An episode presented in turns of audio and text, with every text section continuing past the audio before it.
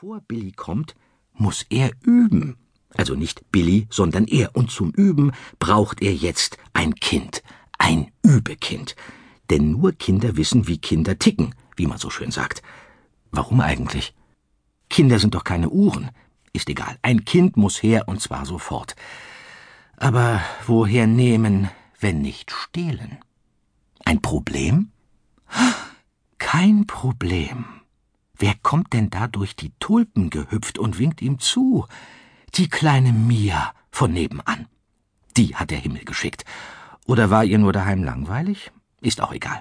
Herr Leberecht strahlt und aufgeregt winkt er sie ins Haus. Sein Übekind, da ist es ja. Sie weiß es nur noch nicht.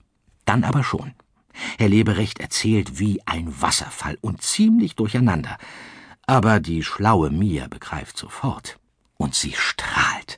Ein Übekind war sie noch nie, bloß so ein normales. Und weg ist ihre Langeweile. Begeistert hopst sie auf dem Sofa auf und ab. Dann aber nicht mehr. Jetzt muss sie denken. Dabei wird nicht rumgezappelt. Sag mal, ist Billy ein Junge oder ein Mädchen? Mit Mädchen kenne ich mich nämlich besser aus, weißt du? sagt mir. Und Herr Leberecht runzelt die Stirn. Was für eine Frage. Ein Bub natürlich. Nur Buben heißen Billy. Gar nicht, widerspricht Mia. In meiner Klasse haben wir eine Billy, und die ist ein Mädchen. Im Kindergarten war auch eine. Sind schon zwei? Zwei Mia-Finger fahren hoch, und Herr Leberecht muss wieder seine Glatze kratzen. Was soll das denn? Kriegen heutzutage Mädels Bubennamen und umgekehrt? Er nennt sowas verkehrte Welt. Hol mal ein Foto her, dann wissen wir es genau, sagt mir. Ein Foto? Hat er etwa ein Foto? Und wenn er eins hat, dann hat er das vergessen. Oder etwa nicht? Herr Leberecht ächzt die Treppe hoch zum Schrank im Schlafzimmer und ächzt wieder runter. Tatsächlich, nach langer Wühlerei zwischen Socken, Taschentüchern und Unterhosen hat er ein Foto gefunden. Und das betrachten Herr Leberecht und mir gemeinsam beide mit gerunzelter Stirn. Eine lachende junge Frau ist da zu sehen, mit einem fetten Baby im Arm, und drunter steht Billy grüßt den Onkel. Also, wer der Onkel ist, das ist klar, aber was Billy ist, ein Junge oder ein Mädchen, das ist nicht klar. Da sind sich Mia und Herr Leberecht einig. Babys sehen immer aus, als würden sie bloß Babys sein. Das Foto ist keine Hilfe. Ist egal, sagt Mia. Ein Baby ist Billy sowieso nicht mehr. Babys fahren nicht alleine Zug. Sag mal, wollen wir jetzt üben? Bitte erst morgen, seufzt Herr Leberecht. Okay, sagt mir. Aber dann geht's los. Und hüpft davon.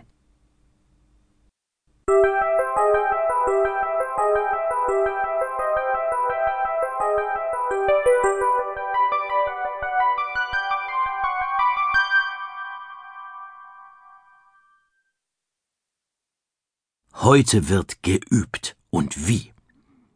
Dass Herr Leberecht nicht nur alt ist, sondern auch ein Onkel, das wissen wir jetzt schon.